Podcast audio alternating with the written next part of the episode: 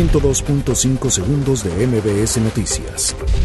Tras confirmar que Fátima es la niña asesinada y cuyo cuerpo fue abandonado en calles de Tláhuac, la Fiscalía General de Justicia ofreció una recompensa para quien aporte información que lleve a la localización y captura de la mujer que sustrajo a la menor. Andrés Manuel López Obrador les pidió con todo respeto que no pinten las puertas ni paredes de monumentos históricos a mujeres protestantes por feminicidios. A pesar de que hace una semana el subsecretario de Gobernación se comprometió con los padres de niños que padecen cáncer a que este lunes se tendría abasto de los medicamentos oncológicos, son cinco los estados que reportan desabasto. El gobierno de México sigue aplicando una política exterior que obedece a las exigencias del presidente de Estados Unidos, Donald Trump, aseguró el legislador Porfirio Muñoz Ledo.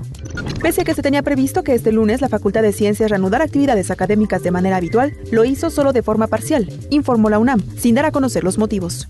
Gasolinera en Querétaro se negó a revisión, Profeco la denunciará. Médicos en Shanghái están usando infusiones de plasma sanguíneo de gente que se ha recuperado del coronavirus para tratar a quienes aún luchan con la infección. La Confederación Patronal de la República Mexicana hizo un llamado para que todo el sector empresarial asuma su rol para erradicar la desigualdad de género en el ámbito laboral y económico. El empresario hispanoamericano Plácido Arango ha fallecido a los 88 años en su casa de El Escorial, en Madrid, según anunció su hijo Paco Arango en redes sociales. 102.5 segundos de MBS Noticias.